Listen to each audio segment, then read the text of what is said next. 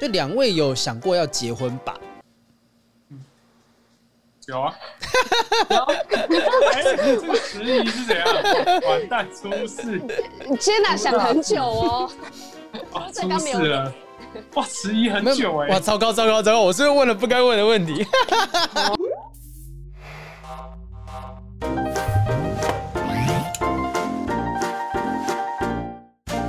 Hello，欢迎收听不正常爱情研究中心。我这边听是有对起来了，我不知道有没有对起来。我不知道，因为我想说我的会有秒数差，所以我比你先早了零点五秒，我听到你的声音的早零点五秒讲。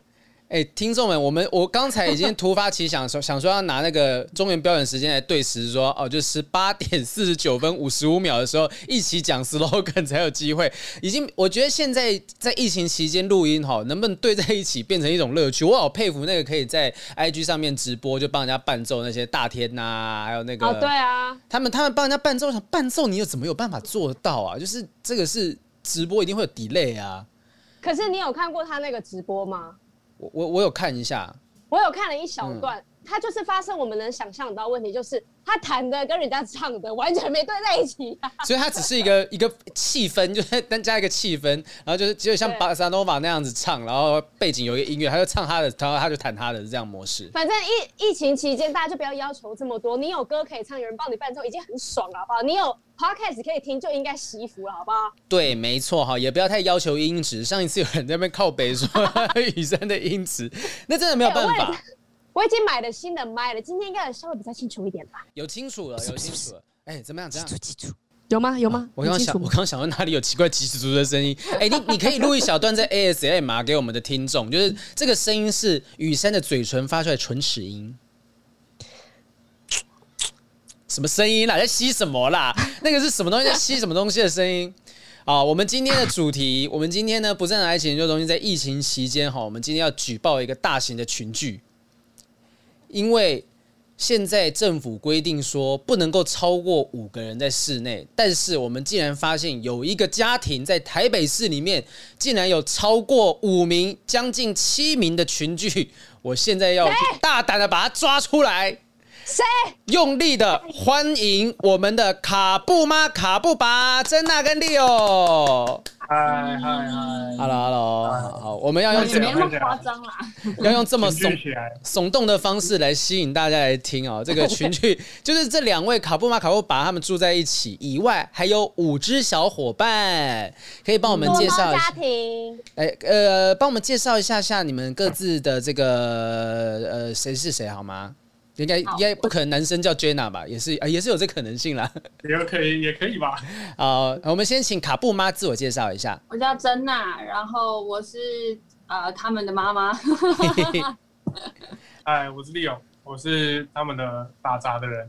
打杂的人，我我跟这我跟我必须要跟雨珊讲一下，就是除了我妈跟前女友以外，珍娜是我第三个在她面前哭的女人。这件事情，那李利友也在现场了哈，所以大家不要想说我是不是有什么暗通款曲的行为，就是因为我我其实现在养的那只阿雄就是从 Jenna 那边呃领养过来的，他原原本在 Jenna 那边住的时候叫做 Hero，那中间有度过一段，哎，我我有在节目上面讲过这件事吗？讲我我我我记得你带阿雄回来，中间好像是有被打枪，然后呢？好，是珍娜跟他讲说他不适合养猫咪吗？还是？哦，我我觉得那个状况 状况不是这样子，珍娜是非常好的人。状况是说，呃，一开始我领养之后，那时候我压力非常的大，我要准备金钟红毯，然后我就发现说。阿雄被关在一个房间，就只能关在我房间，然后跑来跑去，每天晚上到三四点钟才睡觉。我就觉得说，天哪，我是不是没有给他一个好的环境，他过得不开心，然后觉得自己没有好好照顾他。于是大概养了一个月之后，我就跟 Jenna 讲说，哎，不好意思，我可能真的没办法养阿雄。然后 Jenna 也很阿莎里，就说好，没问题，我把他带回去。但我。一直印象很深刻是那时候 Jenna 跟 Leo 两个人来带走阿雄的时候，我总觉得他们隐隐的那股怒气，好像在那个胸口要准备冒出来，但他们两个压抑的非常的好。那直到是后来我去了一趟日本，我就跟邱浩琴的时候，我们去日本走走，然后我就因为邱浩琴家里养养两两只猫嘛，我就跟他讲这件事情。他说：“你在想什么？就是养猫有这么困难吗？你把自己想的压力太大了，就是你就给他一个家，有什么大不了？”然后后来就越想越觉得说：“天哪，我怎么可以再抛弃阿雄一次？”所以等我从日本回来之后，我就写了一封信啊。我在日本的时候，我就先写了一封信给 Jenna，然后 Jenna 就。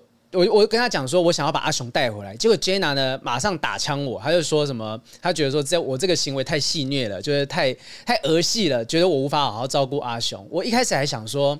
好吧，算了，那就是跟他没有缘分。但后来仔细想想，人生中能有几次为自己真正爱的事物好好奋力争取一次，即便是要放下自尊，有什么大不了？所以我就又写了一篇超长的信。那那封信跟当时要跟前女友分手信差不多长，然后就超级长的内容。然后后来就终于呃诚意感动天了，Jenna 就跟我说要约在一个咖啡厅聊一下。然后那时候 Leo 也来啊，我们三个人在咖啡厅讲到我们两个都哭了。就我也哭，他也哭，我哭在哭在讲说啊，我真的很想要把阿雄带回来，我觉得自己很对不起他。然后 Jenna 也哭，我觉得可以让 Jenna 解释一下当时为什么会哭，因为刚才听我的叙述，应该很多听众会觉得说，哎，Jenna 会不会是一个非常严厉的中途妈妈？可是不是，她其实非常的温柔。可以请 Jenna 帮我们呃以分手雷还的方式叙述一下，当时你是怎么样看待我这个没有责任心的爸爸？我呃，你你是什么时候？领养的，我有点忘记。我应该是二零一，我因为我是二零一九年，对，一九年的七八月那个时候，七月的时候，七八月的时候领养，哦、然后九月金钟结束之结束前就送回去了。那时候发生这个状况，那个时间点其实就是发生很多事情，然后我们为了要送出去猫咪，其实经历过很多痛苦。然后阿雄那个状况，其实我们也不意外。可是我们就是也不想要再跟就是失去信心的你，就是再折磨下去。嗯。所以，我们那时候会哭的原因，是因为我觉得我很少遇到一个像你这样子，就是我们已经很明确跟你说，我觉得你还是没有想清楚的情况下，嗯，然后你又再过了一个礼拜，然后又正式的再跟我们提出想要领养阿雄的一个动作，然后我们。聊了很久，其实我觉得会会，其实也没有到哭啊，就是哽咽，觉得好，终于就是，哎、欸，我现在你现在讲，我突然间眼眶又有点红红的感觉，就想到那个时候，嗯，因为我知道你一定很压力很大，所以那时候其实我们虽然觉得这个决定好像有点不好，可是我们、嗯、我们不会想要再多做一些争取，是因为我觉得那个状态，每个人一定都。一定要过去，过去之后才会看清楚自己的状况，嗯，这样子。对对啊，我说没有经历过，真的不知道。其实养宠物它就是一个家人，它就是我觉得好评你很棒，是一个很负责任的人。因为有些人可能放弃之后，或是被别人打枪之后，说他不适合，他就觉得哦，OK，好，那就算了，那我跟他可能就没缘分。可是我觉得好评把他当成是人一样的去对待，嗯，然后我觉得这个是很棒的一件事，因为像我自己的狗狗也是刚离开。然后我也是把他当成我弟弟一样，就我觉得毛小孩都是家人，我觉得所以你们的这个中途爸爸妈妈也很好，帮那个毛宝贝就是把关了他的新主人这一块。哎、欸，可是像那个时候我们约在咖啡厅，然后。Leo 也在旁边，Leo 其实没有讲太多的话。哎，我先，我怕有些听众不知道到底他们两个的身份是什么，因为有些人可能不太熟悉中途爸妈的概念是什么。就是今天可能有很多流浪猫、流浪狗，然后他们可能就是不是官方的机构，但他们把这些猫猫狗狗接在自己家照顾，那等待有缘人来领养他们走。那呃，当时会接触到他们也是缘分呐，缘分中的缘分，就是刚好手机滑到某个医院有一个阿雄的照片，他觉得有缘分就去联系，然后中。中间我就一直会去他们两个一起居住的地方，就去看阿雄。那当时 Leo，你看着这个状况，我们今天就是来公审一下这个状况。你当时什么心情？因为 Jenna 一定是比较温柔的想法。那你那时候哇，我记得你那时候两只手包扎，血迹斑斑。为什么？你想要把我吓走，对不对？其实底下都是假，都是假血，就是想告诉我阿雄是这么凶猛的哦，这样子。你当时好，嗯，你说没有？你当时是怎么样的状况？就我记得好像前阵子，因为其实中途大家都知道，大部分是嗯把流浪动物先接回家安置。那其实大部分在外面流浪的动物，它可能会有一些状况，比如说可能饿很多天啊，或是它其实很怕人，或是它可能有点受伤，所以呃，我们可能要先把它照顾到一个比较健康的状况之后，才比较好去呃送养给新的饲主。嗯，然后你也可想而知，在这个过程中的流浪猫或者流浪狗可能会稍微具有比较攻击性一点。那阿雄就是一个例子，就是虽然它其实非常的亲人，但它本身并不亲猫。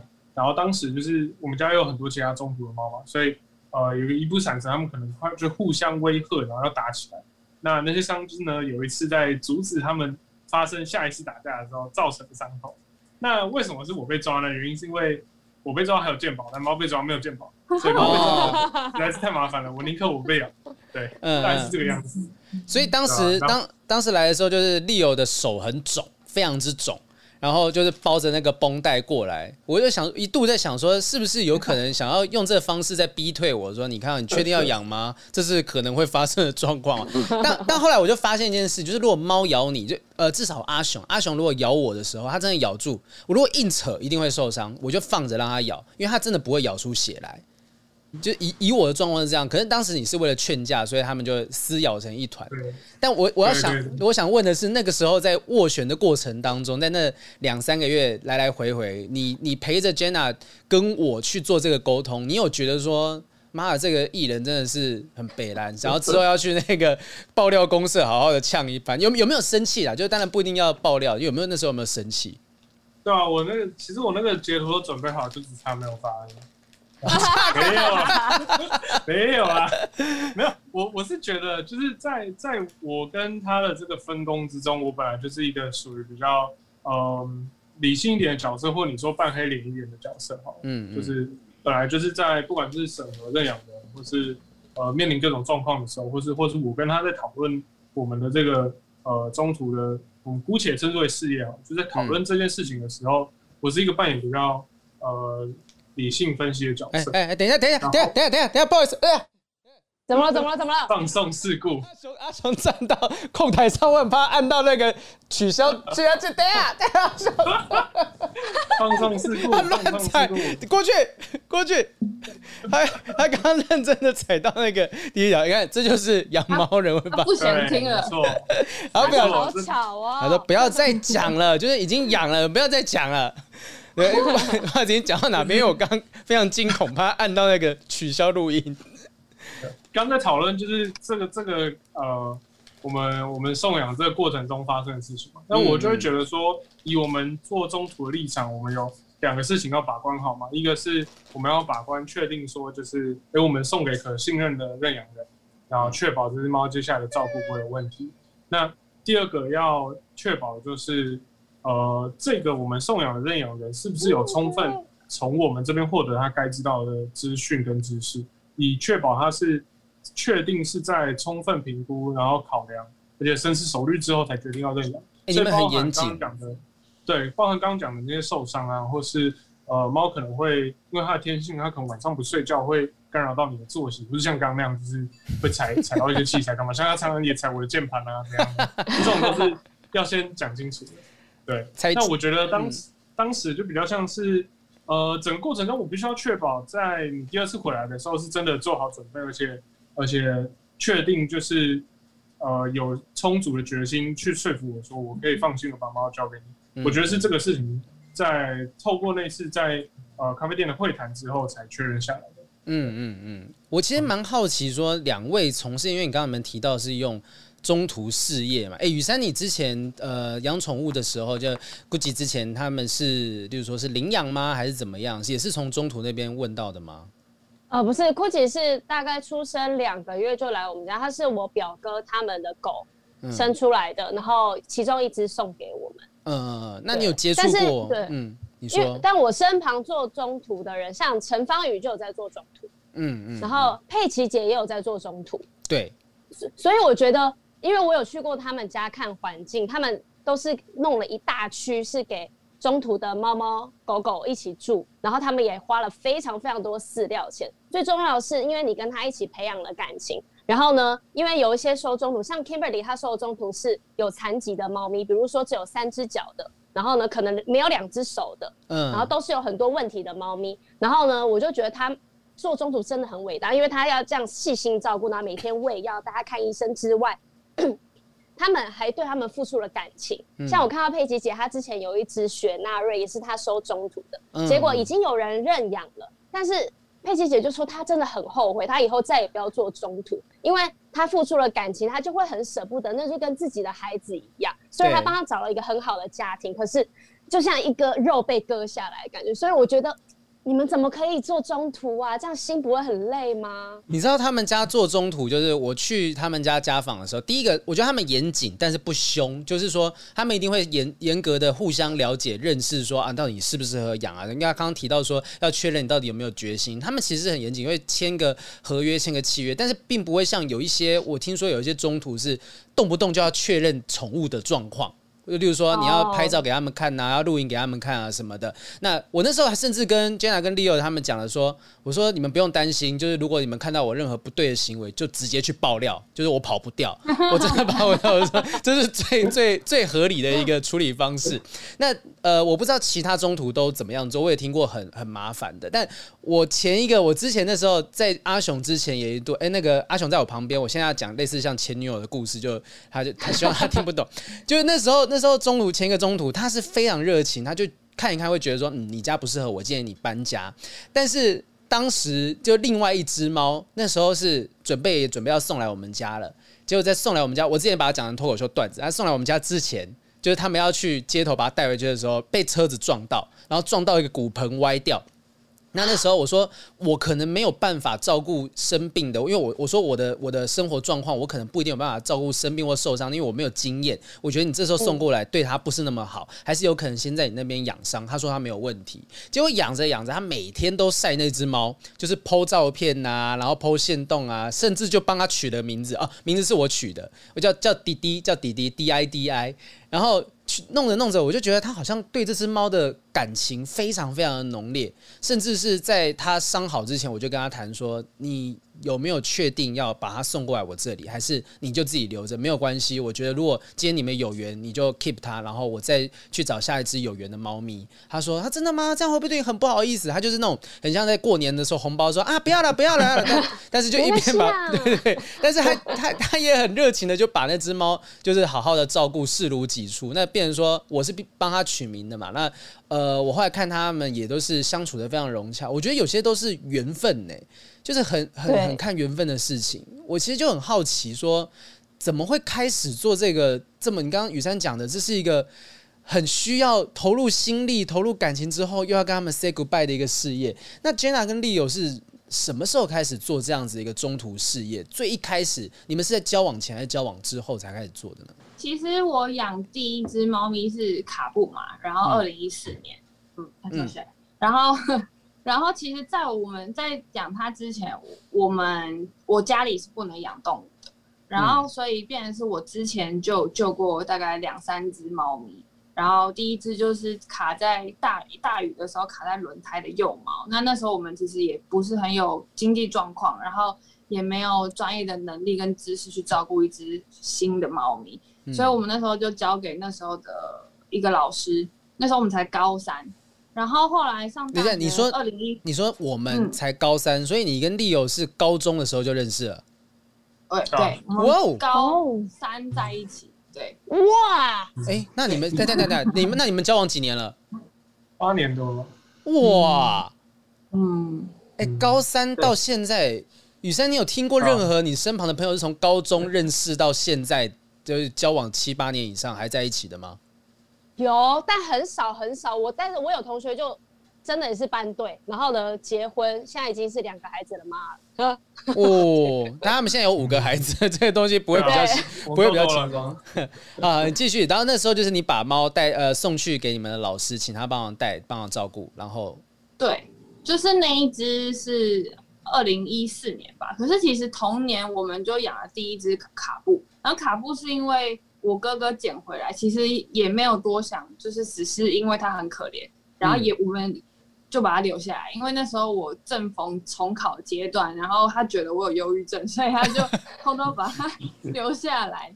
然后陪我这样。留留下来是觉得说他可以陪伴你走过重考那段时间比较抑抑郁的日子吗？有一个事情去分心，嗯嗯，嗯，可以去分心你内心的焦虑跟。那时候我会为了找他，所以我会有点焦虑，然后他就丢了一只猫给我就好了。嗯，对。然后，但其实就是那时候，其实我们还真的还称称不上中途啦。然后，可是你养了猫之后，你就会去注意到身边的街道可能会有一些猫咪啊什么什么的。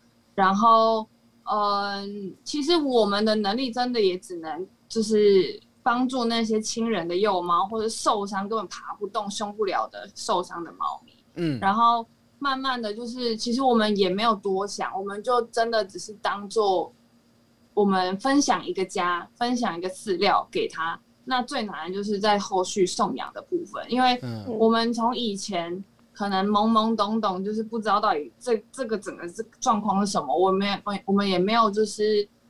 很专业的去上过什么宠物训练课什么的，嗯，我们就是看到这个人不错，然后我们就送给他。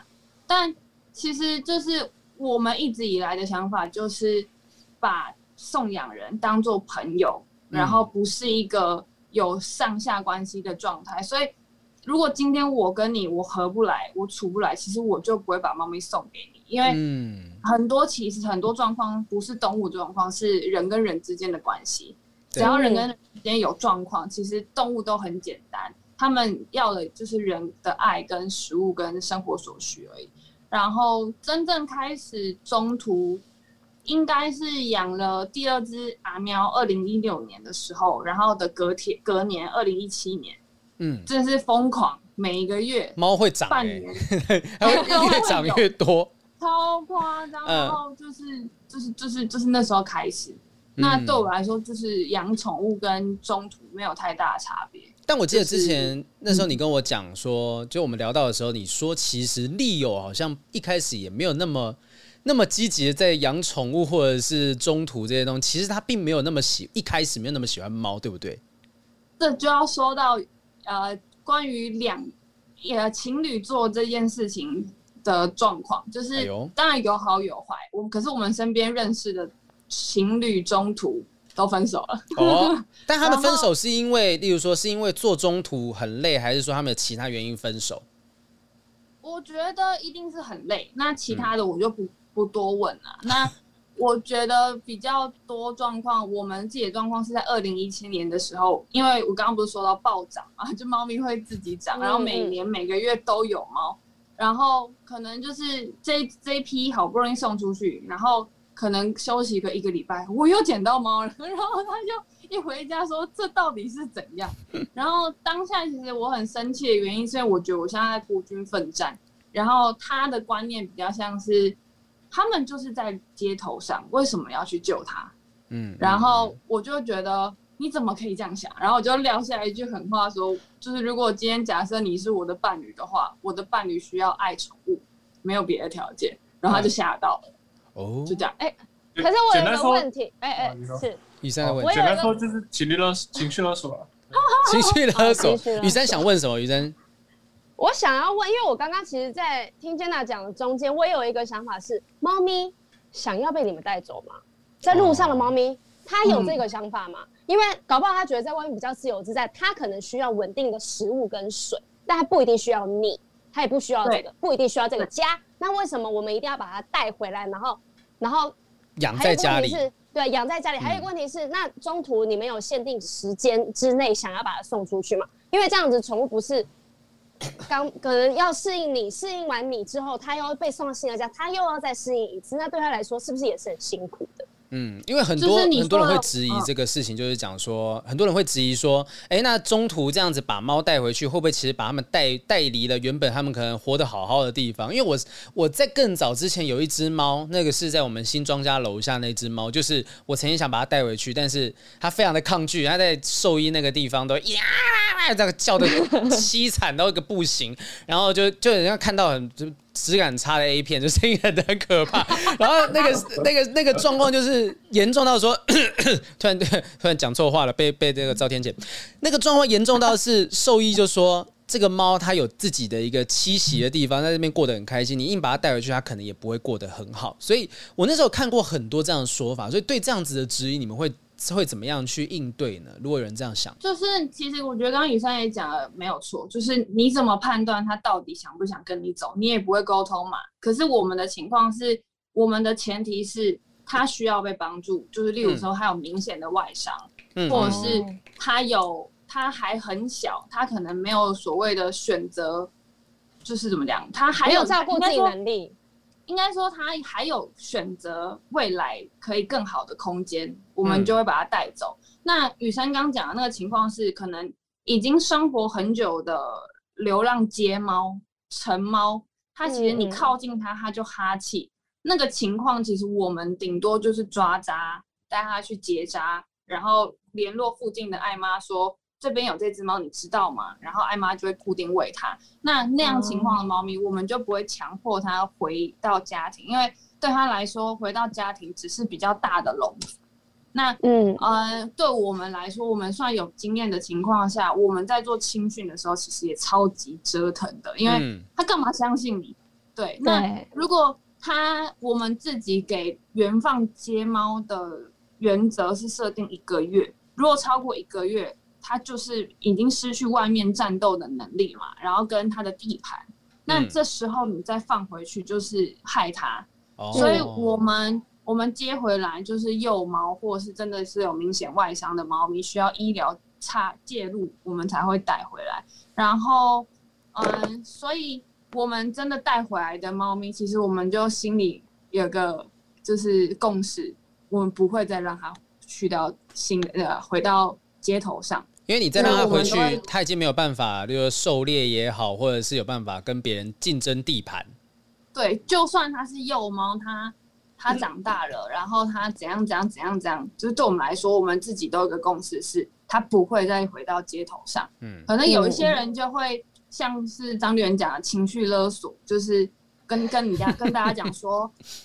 呃，原放告急，原放告急。可是对我来说，你都已经养它两个月，你你用原放告急去勒索呃认养人，其实是不对的。因为那个感觉就是说，你，你如果今天没有办法马上帮他找到认养人，你就不应该把他带回来，是这个概念吧？除非他有立即性的危险。应该说，你自己身为救援人，你就要有心理准备，说你可能要负责他的终身。哦嗯，而不是说你只是短暂的慈悲，然后造成他一辈子可能要困在这个小笼子里面。嗯，其实都要很有心理准备。像现在还有一只就送不出去的狗，就是它已经十五岁了，我该怎么办？你说本丸吗？本丸啊，对啊，嗯嗯嗯，对啊，我也不知道该怎么办啊。所以那时候其实你的出现对我们来说算是一个及时雨，因为阿雄是呃不亲猫的亲人的猫。所以，我们如果真的一直找不到认养人的话，那就变成是我们要换大一点的房间。我听我听到的状况，我听到那时候听到的状况是说，当时因为阿雄是非常凶猛，对其他猫都很凶，所以就如果要放风出来玩的时候，阿雄出来，哎、欸，他那个画面整个被两班给遮住了，好肥啊，好肥的猫，好可爱哦，难怪猫都送不出去，大家都大家都待着。我们自己的这是叫什么？两班，两班，两班，两班，两班。我我刚刚讲到哪里？我刚刚讲到说，哎，我刚刚讲到哪里？因为他被关在房间。对，因为他太凶了。对，今天很难，今天非常的难专注。就是你看，你们刚刚是因为 背景都挖掉，刚刚阿雄整层是坐在我现在后方这个位置的，就整层都坐在很难集中。因为阿雄听说是凶到说要放风的时候，必须要把其他猫全部关起来，然后再放它出来。然后其他猫出来的时候，阿雄也要关起来，是这样吗？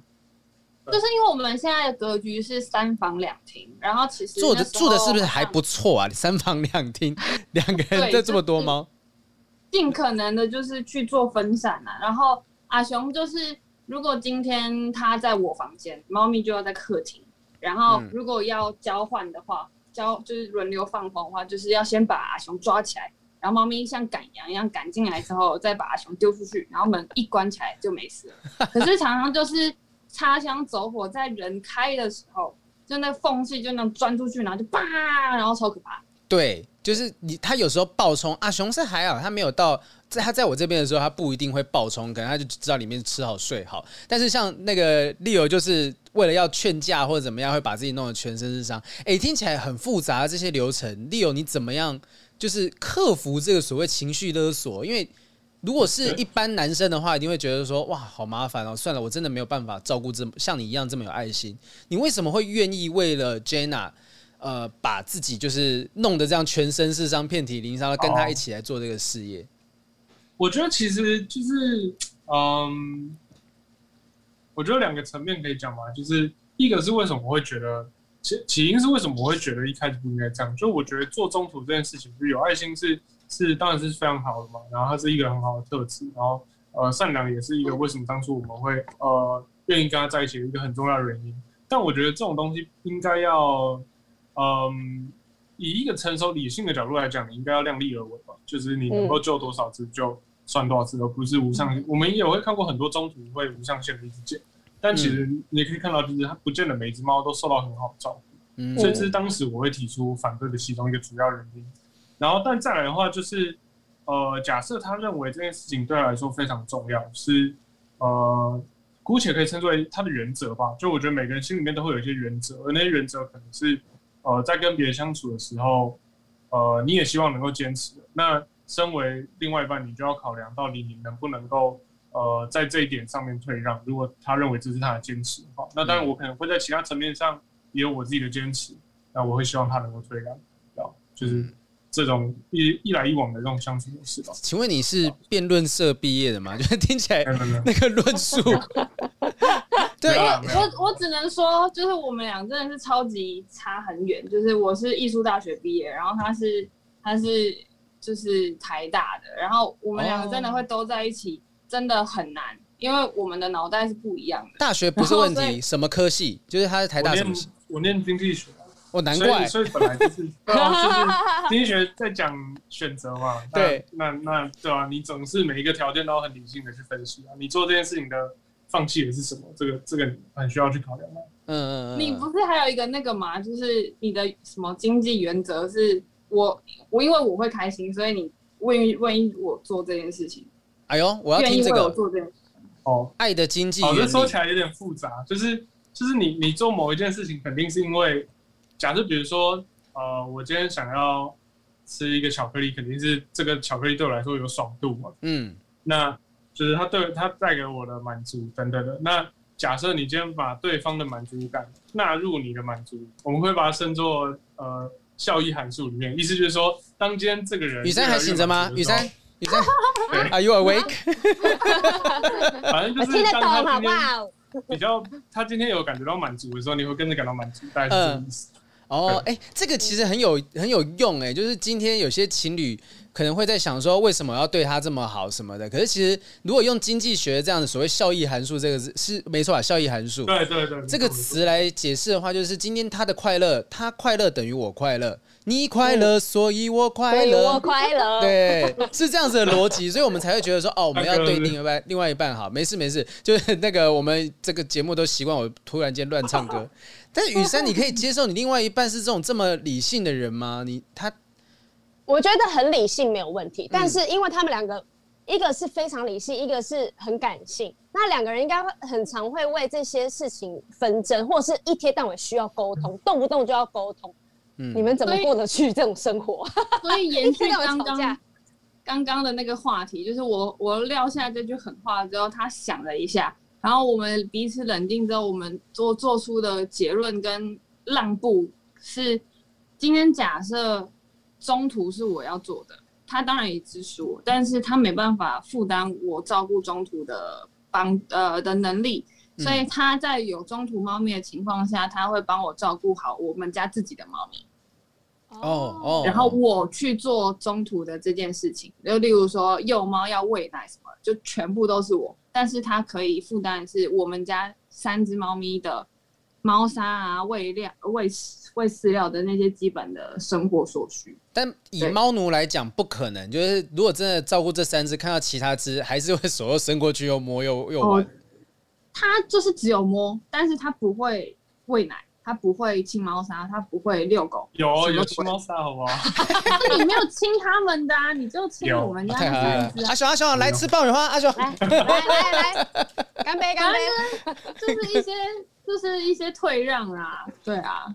呃，这个退让其实就是在，我觉得一般的情侣本身已经有很多要退让的地方，就是有有养宠物的情侣又更辛苦，所以那时候不是很多人都会讲说，情侣不应，如果说呃你们可能认养人，很多就不建议是情侣一起认养。你们是觉得说一定会分手呢，还是说万一分手就很麻烦？因为我们的例子非常的反骨，就是我们是学生，又是情侣，然后又是。同居的状况，没经验，对对对，你们应该是超级不符合所谓中途心中适合的人养人选吧？对啊，但是我因为我们是这样走过来，所以我们其实觉得那都是责任心的问题，没有一个所谓的学生就没有责任心，可是呃那个比例非常的少，因为你无法去呃面对未来没办法决定的一些状况，例如说你突然要出国。深造、留学什么什么的，然后你没有钱，啊什么什么的。可是我的状况就是我比较，我我脾气比较拗，所以我如果今天跟我家人说我就是要养它的情况下，我就会咬着牙撑下来。Oh. 对，然后再加上再加上又有另外一半可以帮忙，其实我觉得我养了这么多猫，然后大只的第一只猫咪现在八呃七岁，对我来说。呃，我没有，我出国大概好几次，我没有一次要拜托我的爸爸妈妈照顾他。哦，嗯，还有一次是出国去波士顿一个月，他们也没有来照顾他。然后我妈其实从一开始反对，到后来想说，欸，奇怪，这个女孩，这个女儿怎么养猫都没有在跟我讲的。然后有一天就突然跑过来说，哎，欸，我想看猫。有搞哦，哎，都这样子哎。雨珊家的爸爸妈呃，雨珊家，我记得你们家人也对那个就是 Gucci 或者就是非常非常的喜欢呐，就是真的是就是当成是家人一样的看待。我记得，因为我爸爸一开始，我爸爸那时候是还在大陆工作，然后呢，他回来的时候就发现家里怎么多了一只狗，所以我们根本就没有跟他讲。然后他一开始想说，就不要养狗，很臭啊，什么干嘛的。结果呢，一直到后面，因为我爸。有时候你知道水瓶座男生有时候脾气就很古怪，然后呢，他就在那边喝汤，在坐在那个餐厅上喝汤，结果我们家狗就跳过，从他身上飞跃过去撞倒他，然后我爸的汤就泼洒出来了，然后我在旁边就想说，哇，臭菜臭菜，我爸要发飙 了，要被送走了，对，然后呢，完了狗要被打了这样，然后呢，结果我爸就这样，你啊，算了，你好可爱，融化。对，铁汉子的心也被融化。但我们家，我觉得很多人可以，也不是说跟我们学习，大家可以参考一下。是我们养一个宠物，不是说哦，我带回来就是我是妈妈，到我带这样。我们是全家人都把他当成家人一样。所以在他走的时候，嗯、我爸就是也流了男儿泪。嗯，对我第一，我应该是这几二十几二十年来第一次看我爸哭，是因为我们家的狗狗走了。然后呢，他每天早上起床还很失落，说。我昨天明明就有睡着，为什么我没有梦到他？他怎么没有回来找我？这种，所以我觉得全家齐心养一个宠物，可以让你的家庭关系变好，因为宠物可以让你们更团结，然后一起帮他做一件事，对，一个凝聚的力量。所以不止情侣间呢，我觉得很多人都很适合养宠物，只是要有那个责任心在。对对。可是真的很多人会觉得说养宠物，像其实那时候我一开始养的时候，焦哥也会。有点有有一点点劝告，他说：“你确定吗？因为那时候元气才刚，也是好像也是刚走。然后他就讲说：‘你确定吗？就是养了宠物的话，你就要开始面对它有可能会离开这件事情。’那他讲的时候，我其实有点害怕。后来后来想一想，就是如果我为了这个逻辑，就很像是。”这很像是说，今天你跟他交往，想着说你们之后会分手，所以就说啊，算了算了，不要交往啊，我们两个感觉上也不会走到最后，所以你们不愿意交往，是一样的逻辑，就是你你会忘记中间明明可以创造很多的快乐，然后你就因为、嗯、因为觉得他会走，所以就啊想说算了算了，说避免以后还有很多的眼泪。可是像你真的去养他也好，或者是你真的遇见他，从亲戚朋友的养一。一窝的狗狗、猫猫当中带走一只，呃，我相信最后留下来的欢笑的部分一定是比眼泪还要多，甚至是更更深刻。即便可能只有一段很短的时间，我有听过那种领养没多久然后就就走掉的。我其实记得那个时候，在我第二次把阿雄带回来的时候，Jenna 跟 Leo 正经历一个非常非常大的一个震撼吧，一个创伤。我我我印象非常深刻，是因为那件事情太骇人听闻了。我听到或者是我跟朋友去转述的时候，大家都没有想到说，怎么有人会做出这么残忍的事情。而两位就是中途卡布马卡布把两位呃很辛苦的去扛住了这个事情，这个是跟你们之前送养的一只猫有关，对不对？就是呃，我我刚会问阿雄什么时候送养的原因，是因为那一年二零一九年一月，其实我们一整年都发生很多事情，然后。我们遇到了狗狗被车撞，然后再来家里的狗狗死掉，然后而且是超级惨烈的那种吐血又拉血，然后又拉大便的情况，然后四肢无力，然后再来刚刚要说到的状况是我们两只送出去的猫咪，一只被被杀了，然后一只、嗯、呃有些状况。雨珊的眼睛瞪得有够大的，被杀了这个字，因为这个字眼很少出现在。动物身上，宠物送养的动物身上，所以这件事情太骇人听闻。你继续说，你继续说。对，所以其实，在刚刚的那个情况下，刚好就是七月，我们我们有一只猫咪，我们接获消，因为我们都会签认养协议书嘛，然后就猫咪不见的话，其实我们就会跟主人一样心急去找它，所以主人也会跟我们说它不见了。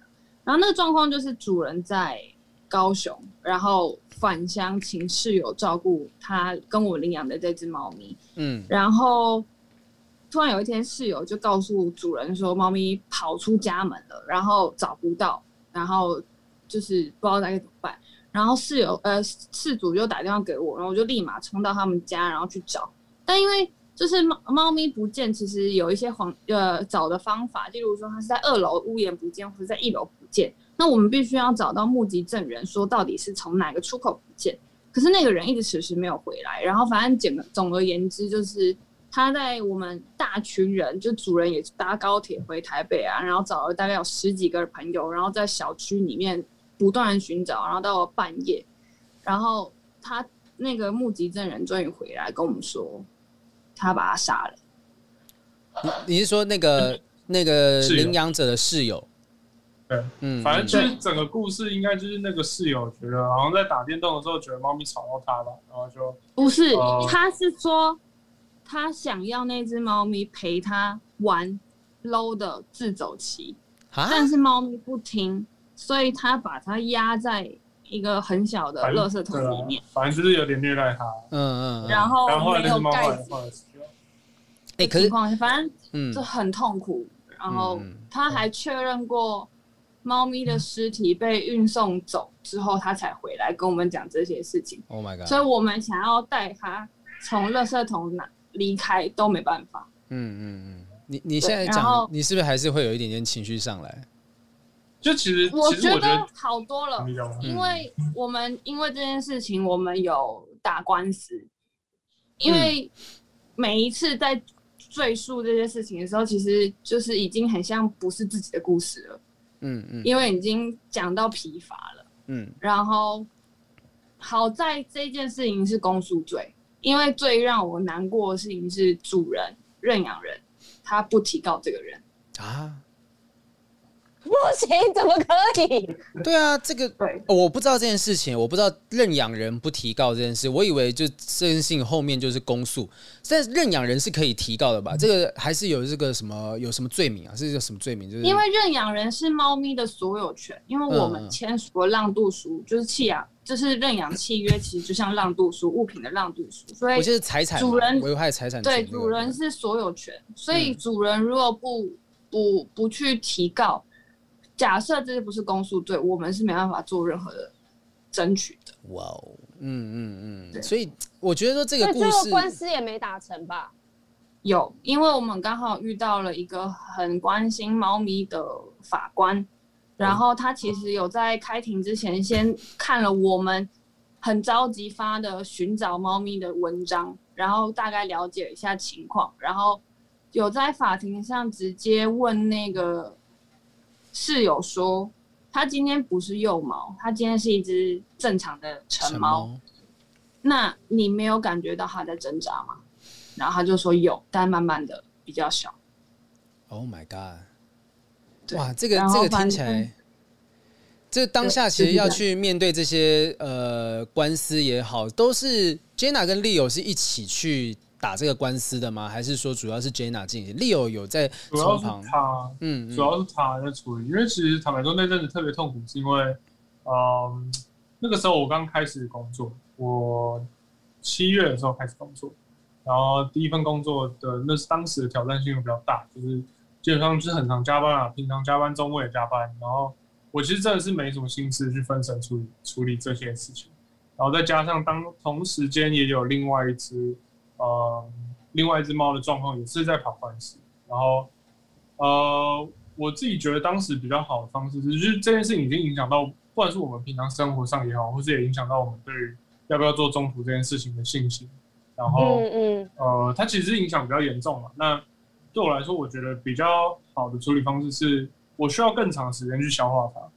就是，即便到现在，我也没有真的，呃，很完全解决这个问题。我觉得也还没，就是我需要很长一段时间去跟这个不舒服的感觉相处，然后去，呃，慢慢去消化当时，呃，呃，理解它这只猫已经离开了这这个这个现实。对，然后，所以后来其实大部分因为。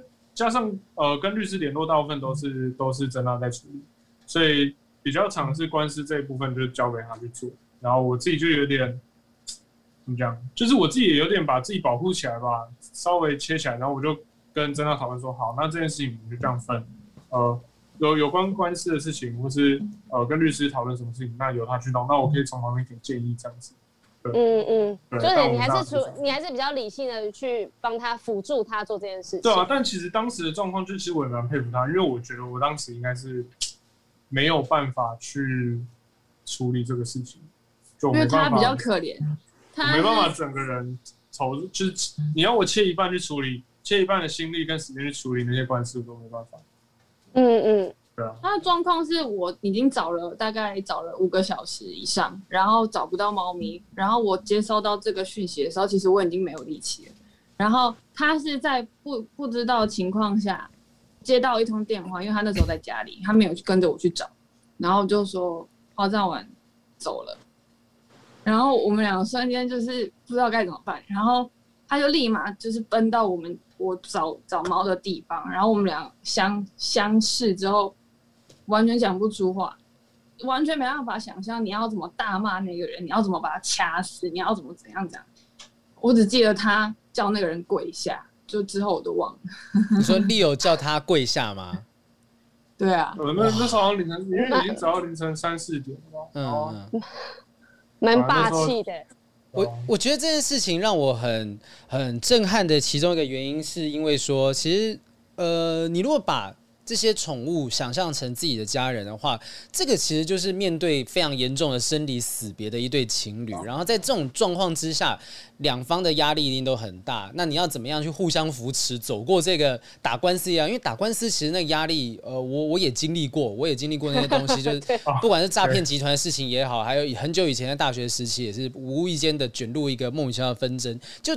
光是踏进那种场合，那个心理压力就会很大。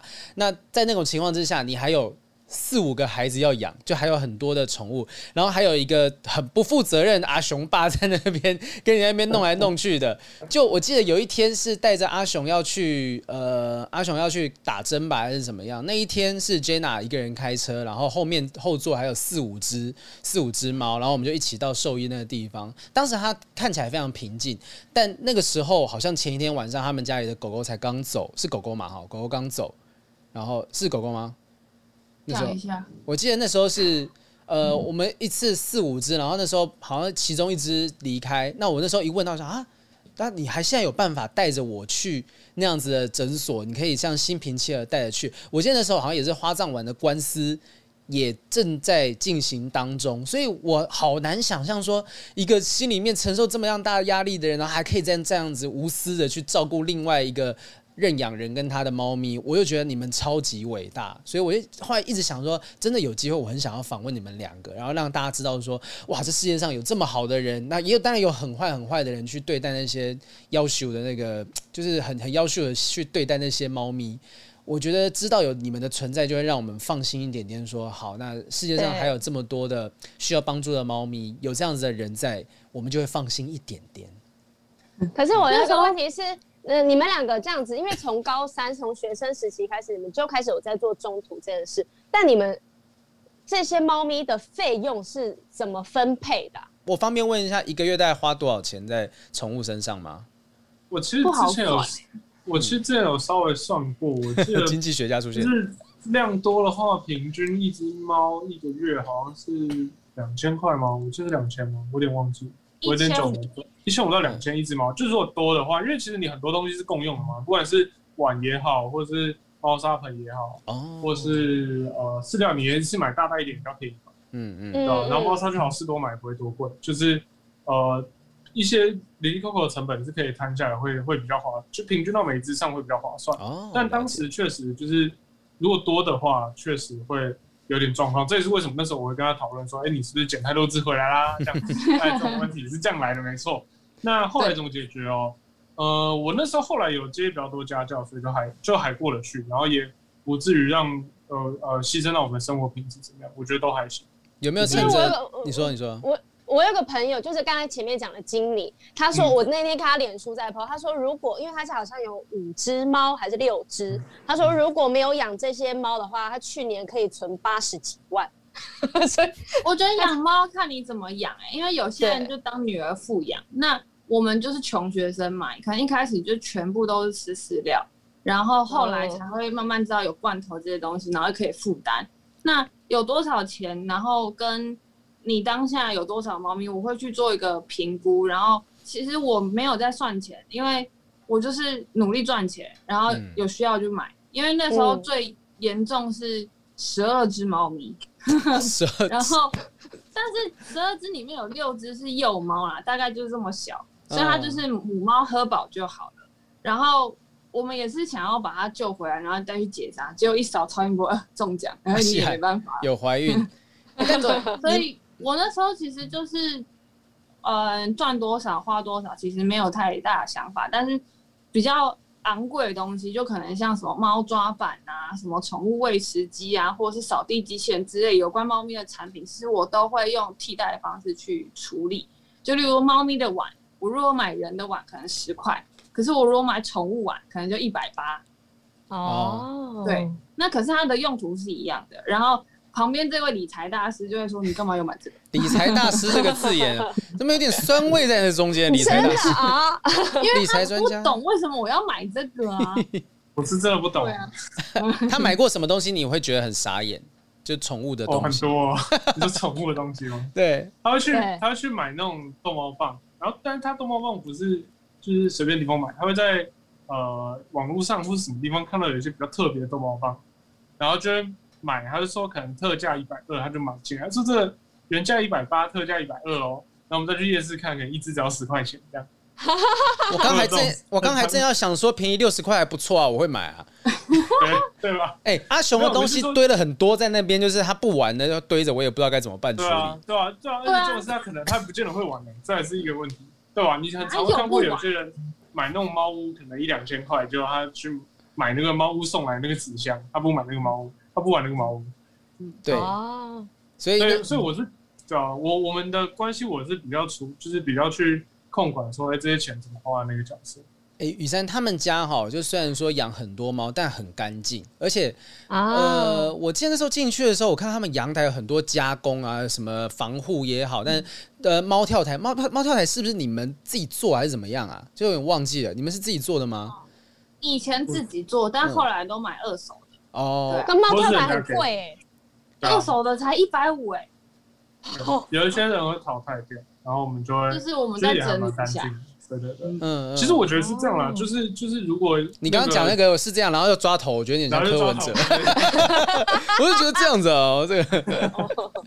没有，就是因为我们后来慢慢有摸索出一个可以呃长期营运的方式嘛，它就不会是一直我们在。呃烧钱出去，它会有一些解决方案，像是我们在送养的时候，后来因为比较大的开销会是疫苗或是结扎这种费用，嗯、那这个就会我们会一开始就是签好要求说，好，这我可以先帮你们做，但你们领养之后你们要付钱，这是一个，然后再来就是呃送养之后我们会。希望就是认养人能够提供物资，我们不不见得提供钱，但提供钱也很好啦。但是提供物资，我们就觉得 OK 了，就是你至少确保你提供物资是帮助到下一只呃。那个情况有点像是猫咪的嫁妆，就是你的猫咪也是吃上一只送出去的猫咪呃赞助的饲料。那我希望你也可以延续这个爱心，然后赞助一小包也可以。哦。然后我们比我们比较不喜欢收钱，然后。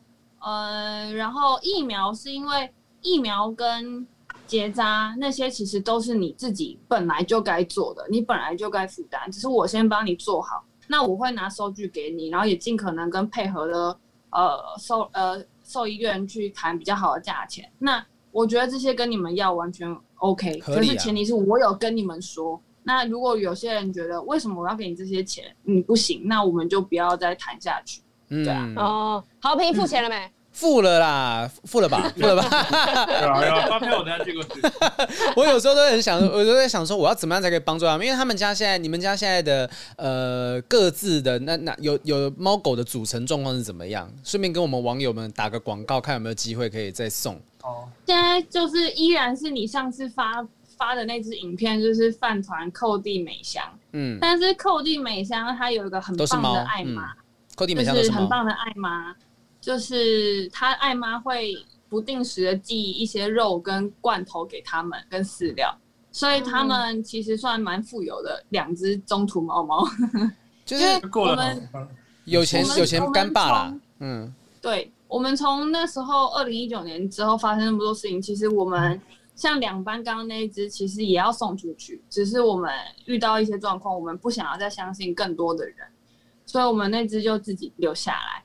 然后后来才因为另外一只猫咪叫灰灰，它因为肾衰竭的情况，我们去到医院，我们才遇到美香跟寇弟。嗯，然后其实那时候其实我们其实不想要再加入更新呃更多的猫咪，因为我们其实对中途没有太大的信心了。啊，可是就是眼睛一看到看到美香跟寇弟要远放，我们就想说好了带回来，所以就变成现在的窘境。然后他们俩就卡在家里两年了，对，然后就是现在会还是想要把他们送出去吗？还是觉得说不如就留着吧，也就不要再做中途这件事情，要找认养人。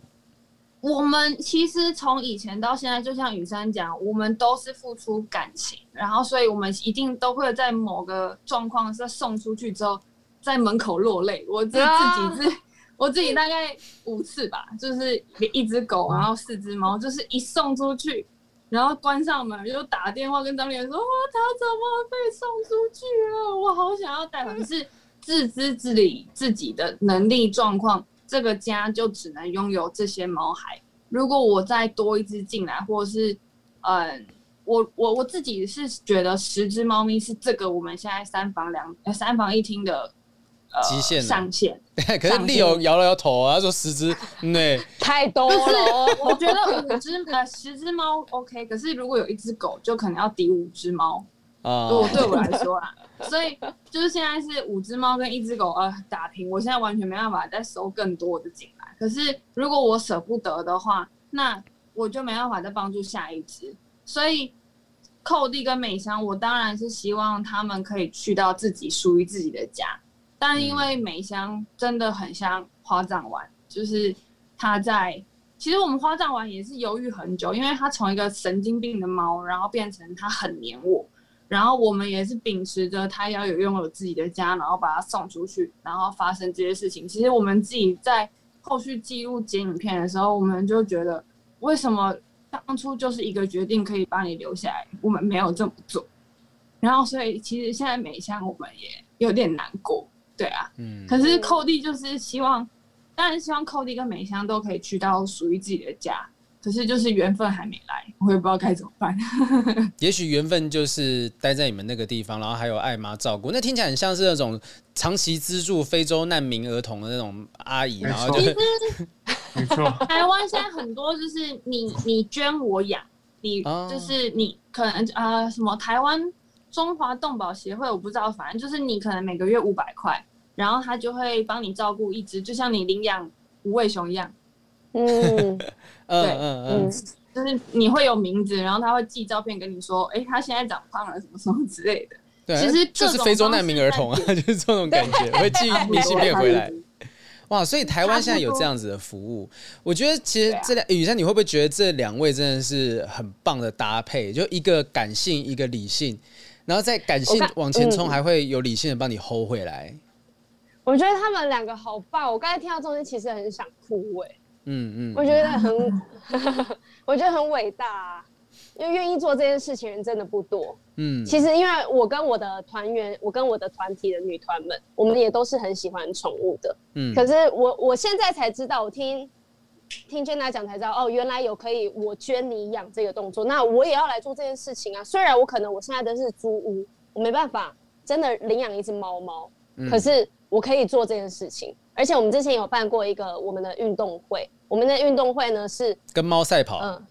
不是，是你只要来加入，我们有一个区域是乐捐饲料，然后那个动对，然后他们就是有相关协会的人就会在现场。他说我们不需要你们买门票，我也不需要你们买周边商品，你只要帮我们一起乐捐饲料，然后就是对我们这个运动会最大的成果了。明白，对啊，其实什么方法都有。嗯、来，Jenna 你说。嗯台就是台湾流浪动物真的蛮多，所以各种管道可以帮助他们，其实都有。然后只是在你花爱心的情况下，你要真的去确认背后有没有真的帮助到他们。嗯、对，这、嗯、是要要注意的，就要知道你的钱、你的东西是不是正确的流向，会不会你捐的肌肉都被饲主自己吃掉，也是有这可能性。捐一些鲜食。因为之前我就听过很多这种，比如说什么在一零一啊，还是什么，就是会有人带了一批动物，然后骗你的钱这样。可是我因为我已经不知道哪些到底是真的，哪些是假的，所以我只要看到我都会捐。我就啊那边有，我就那边先捐，然后那边也捐。然后有人打电话来说，哦，我们这动物什么干嘛的？我说好，我捐。像我现在就是每个月都有资助那个，我有养熊猫。哈哈哈哈哈！哎，这听起来很掐，真的很掐牙哎！这听起来，我我现在有认养一只熊猫。对，我有养熊猫，你有吗？还有三只鳄鱼跟五只那个绿鬣蜥之类的，就全部都就反正我有捐钱，都算是我养的。对，我现在就是每对。但是那个什么台湾熊猫协会，但我觉得就是刚刚 Jenna 他们讲的很对，就是说你一定要清楚你到底捐的钱是不是用在该用的人身上，要不然其实好，你说你全部都全部都捐钱，可是万一有百分之三十、百分之四十的人他们用的钱是不对的位置，那你这百分之三十跟四十如果可以再投到真正有需要的。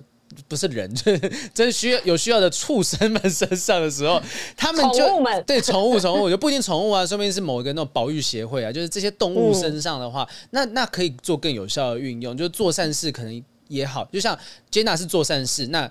利友是教他聪明的做善事，那他们两个就有办法真的把这个所谓中途事业经营的，我我必须说是有声有色啦。就有些那种中途家可能进去到家里，哎，觉得好看起来有点乱，乱七八糟。他们家干净，然后也没有任何的臭味，会有动物的味道，有猫猫狗狗的味道，可是不是那种很糟糕的环境，所以。呃，他们出品的这样讲出品是不是很奇怪？从这边认养出来的，我觉得宠物都呃是从幸福的地方到另外一个是可能适合的地方，就是像阿雄他在那地方过得很开心，可是毕竟在其他猫围绕之下，它是有压力。哎、欸，我们有一支影片，那时候我们还拍一只阿雄回娘家，阿雄在笼子里面闻到其他猫的味道，看到其他猫，啊，那个声音很，他是会哈气。没有任何想说回娘家的开心呢，完全没有。就他对其他猫是，嗯，送出去他都不会记得我们啊。哦，真的吗？对啊，我真的，我我的那个，我带着猫，我带着阿雄回新庄老家，就是过年的时候回去，他看到我爸妈还是会去蹭的，还是其实是人他都蹭，就是这应该是这个状况。就是不要猫，人都 OK 这样。对对对，我也不知道哎、欸，因为我们送出去大概有五十几只，然后有。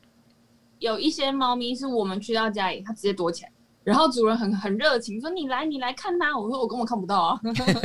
有有有，我 我之前也帮朋友顾过那种是小黑猫，然后呃，反正只要一开门啊，啊，冲到很黑暗的小角落那边待着。但是晚上睡觉的时候，就我之前讲的段子，晚上睡觉它就在我的胸口上面，我睁开眼睛它就在那里看着我。就哎呦 每一只猫的那个个性都不太一样。哎，我最后想要，我觉得。今天听的就是很很温馨，那我最后想要聊一下，就是我曾经看到有一篇报道，就在讲说情侣合养宠物的十大好坏处。我们简单的评论一下，就请我们这边两位顾问帮我们评论一下这些东西讲的对不对？因为有些东西好像听起来没有这么的 OK，但是有些东西还蛮有道理的。我们先讲五个好处，五个好处，第一个，伴侣不在家的时候有宠物相伴，你们有经历过这件事吗？就是呃，另外一半不在的时候。然后家里的其他宠物可以帮助你度过寂寞的时光。哎、欸，我自己是觉得有帮助，但是相较就是我要自己请五只猫咪的分猫砂，我觉得超级可怕。哎、欸，可是刚才 Jenna 前面有讲说你出国一个月，那是不是就是利友照顾？哦哦，没有，我们两个是一起出国哦。哎、欸，那那个时候是谁照顾？是猫保姆吗？还是怎么样？我们因为我们不想要。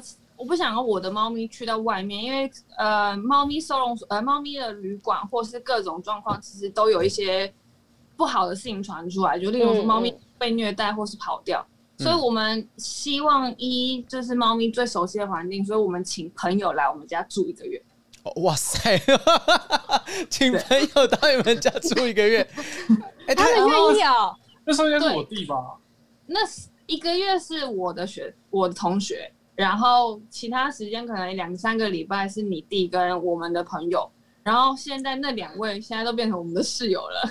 哦，就住这一段时间下来，觉得哇，其实好可爱，然后就留下来了，就跟就跟就跟其他猫一样留下来。没错，嗯嗯。好，所以这是有可能的，可以陪伴他们。但是，与其说是陪伴，就是呃，他他并不是说用来排解寂寞的方式啦，哈。然后下一个分心了，我觉得啊，分心就不会去想一些不开心的事情。然后下一个东西的话是说，让爱玩的另一半产生归属感。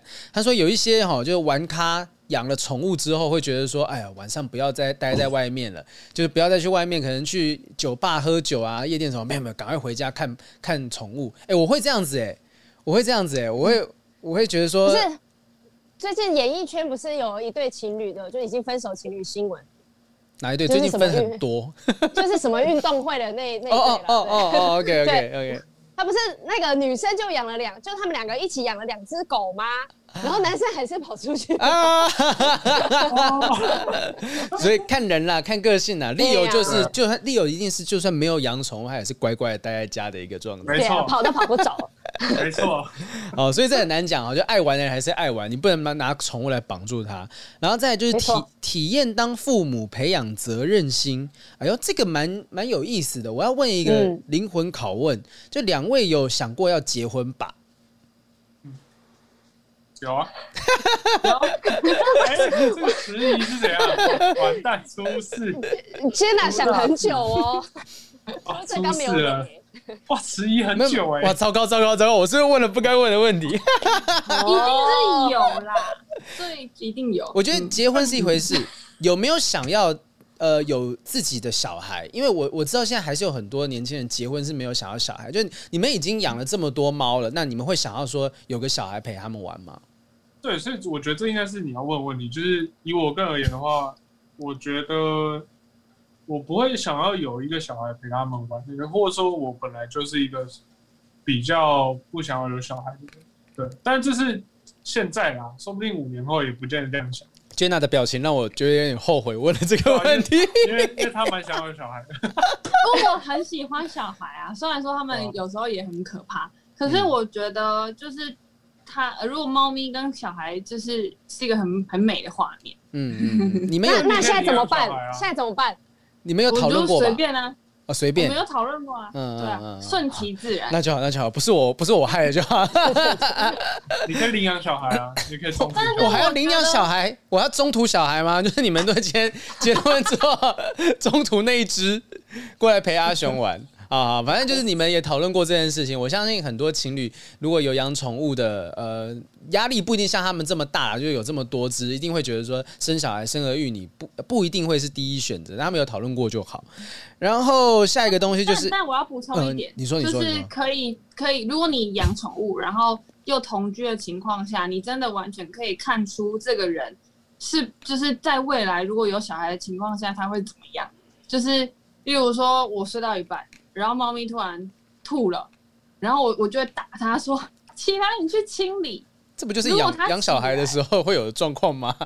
如果它起来，我就会觉得哇好赞。可是如果它不起来，我就会觉得干，那你以后一定不会帮猫咪，就是帮小孩，就是换尿布之类的。嗯。然后我就会心里有这个联想，但对他来说想太多，就是他会觉得这件事情是不一样的事情。了解。我觉得是一样的。对啊，那那为什么不是不是他听到猫呕吐，他自己就先起来，而是你要去拍他，他才起来呢？那我也觉得这是很奇怪啊，因为我没听到啊，你没听到，我没听到，还有还没听到这件事情，我也觉得很奇怪。明明就是在你旁边要打架，你就是可以及时出手，然后你就不不帮忙。我想说，你没看到我都流血了吗？我 有不帮忙吗？糟糕，我都不敢念下一个，因为下一个叫做“情侣一起照顾宠物可以让感情增温”。你抄到什么东西？你后面有墙壁？墙壁可以修身养性啊。但如果真的可以的话，嗯，但我真的觉得，就两位其实，在照顾中途的其中，一定是一定是一起互相成长，然后呃更加紧密。哎，八年呢，从高中到现在八年呢，这个不是。多少人做做得到的事情，这是非常少人可以做得到，所以我不敢保证说一起照顾宠物一定可以让你们走八年、十年的时间，但至少他们中间像刚刚雨珊讲的有凝聚力，让两个人可以有更强的连接。然后呃，他的 number one 很无聊，number one 叫做情侣生活就多一个宠物话题，而、是没有什么东西可以聊，是不是？两个东西聊天气，聊聊一聊疫苗要不要什么时候来嘛，就聊宠物而已哈。然后有，我们是真的，我只有宠物的话题对他，啊、因为他的工作我也听不懂啊，我的工作他也听不懂、啊。Jenna 是化妆师嘛？那那那丽媛、嗯、那个丽友的工作是什么？我是做游戏，我在做就是游戏业的，嗯，怎么样？就是发行游戏，可以这样讲。哦，欸、手游差异很大哎，很不一样。我之前做的是传说对决，大家应该听过。哇哇哇哇！对，就是这类的工作。嗯嗯嗯。嗯所以然后他讲什么数据啊？我就说什么？然后然后 Jenna 讲那个彩妆，他说他也说啊，什么东西？这颜色怎么分？都一样，都是红色。所以我就只能跟他说，哎，卡布刚刚又怎样？好可爱。然后他就说啊，不是每天都一样。好，那我们来到这个五大坏处的部分哈。五大坏处，第一个就是呃，可能分手会为抚养权交，这大家都听过的东西。第二个就比较特别，他说有宠物的状况之下，可能会是分手恋人勾勾底的理由。就是今天会中间有一只狗，有一只猫，我想借这个机会说啊，那那要不然先在你那边照顾一下，然后借此又跑到人家对方家里去。所以，哎，我今天要去看一下猫，这样子。对，然后看猫，看着看着就就那个了，然后然后 对对，就就就就就剪不断理还乱啦，会有很多的那个死灰复燃的可能性。然后再来就是坏处，像是出远门的时候要找宠物住宿或保姆，那这点这两位已经解决掉了啊，你们就直接请朋友了，对对，直接请住客房客，但是会花上一笔钱。但你有像 Leo 这样子的好男友就不用担心了。再来就是这点妙哦，宠物会跟另一半争宠，请问一下，你们在照顾宠物的过程当中，会觉得另外一半好像爱宠物比较多吗？会啊，就是要要叫张丽媛讲啦。哎呦哎呦哎呦，丽媛 肯定会的。Leo 怎么说？你是怎么样感觉到这件事情？嗯，就是你会有时候会觉得可能呃宠物才是比较高的顺位，有时候会这样觉得。嗯嗯嗯，所以在考考虑事情的时候，可能它就是宠物的需求会是第一顺位吧。嗯，但即便这样子，你觉得问题是在？那就跟之后会有小孩一样啊，小孩也会变第一顺位哦哦，所以就是用这种方式去同理，就觉得哎，没错，就是他没有。我跟你讲，这代表说，就是 Leo 很希望在这段关系里面，你是把它放在第一位的，但或者是跟其他人是平等，其他猫、其他狗是平等的地位。因为我觉得，我觉得这样。这时候是不是要问了一题？Jenna，如果 Leo 跟你们家的猫咪掉进海里，你会先救谁？猫猫会游泳，猫猫不会游泳吧？猫会游泳吗？狗的话，猫会游泳啊？猫会游泳吗？真的是猫会啊，直接就啪嗒啪嗒啪嗒。但他应该会让我先去救猫啦。嗯嗯嗯，就很多人刀子嘴豆腐心。我们自己有做沟宠物沟通，然后我们沟通到就是。所有的猫咪觉得它不是什么，不是什么，就是都没有把 Leo 放在眼里，没有，我在猫里面没有地位，就是就我是妈妈，然后它它是谁？所有的宠物都是这样子想的吗？好像卡布跟苗屋都这样子哎、欸，哇塞，就是我们那两只。老的，然后因为其实明显那三那三只像我自己的三只，它都比较爱我。然后，只要两张枕头，张丽媛一躺下去，猫咪就弹开。讨厌它，或者是没有，不一定是讨厌哎。我觉得有些时候就是他们不喜欢跟人窝在一起，是这样子吗？没有，他就去到我这里，没有没有台阶可以下。他就说：“你只是一个把屎把尿的，走。”你是猫奴，就是个奴。然后第一名的坏处就是宠物养育的方式可以容易会成为情侣吵架的导火线呐、啊。那就有些时候会针对养育的方式起了一些口角啊什么的。但其实刚刚也听到啦，就他们也是透过沟通慢慢的去处理这些东西，一定会有争吵，会有矛盾。但我觉得这两个人搭配，就一个理性，一个感性，那慢慢的去把对方捏成。更适合自己的模样，就是对方在感性当中有一点理性啊，Leo 在理性当中对于这些宠物有一些明明说，哎，他我是排在他们顺位之后，但我甘之如饴，我没关系，我当奴仆我 OK。我觉得这样子的话，就也许就可以避免这些所谓的坏处发生了。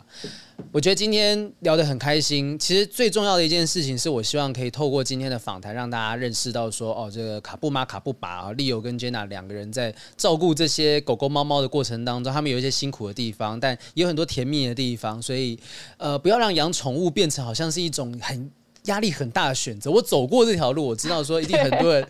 一定很多人觉得说这件事情压力很大，然后在那边想了半天。但是有一些人有办法付出。那如果你不行的话，就像雨珊刚刚讲的，你没办法养猫，没办法养狗，你可以资助他们啊，可以用认养的方式尽到自己的一份心力。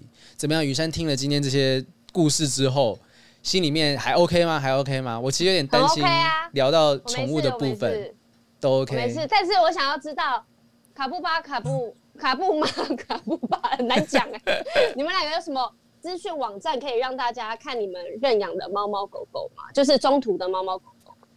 我们有一个脸书的粉丝专业叫卡布卡不理你，卡布卡不理你。对对对对对对，卡布卡不理你。然后，嗯，上面会用相簿记载着每一只要送出去的孩子的每张照片。然后，因为种种的关系，其实我们有点停更了。对，然后后来后续会再。努力的更新，因为其实还是有很多人想要知道美香扣地跟饭团的状况，所以我们还是会努力的更新。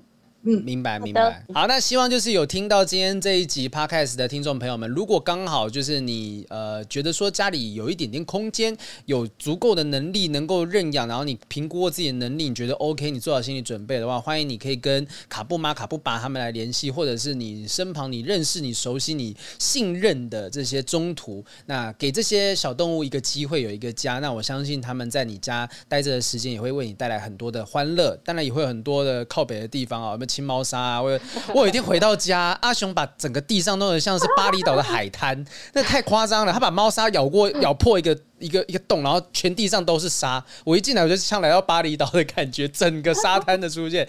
但是在整理的过程中，你又生气不起来，就说啊，好可爱哇，你好厉害，会开柜子哎，你会变成像这样子的模式啊，我都会很生气耶。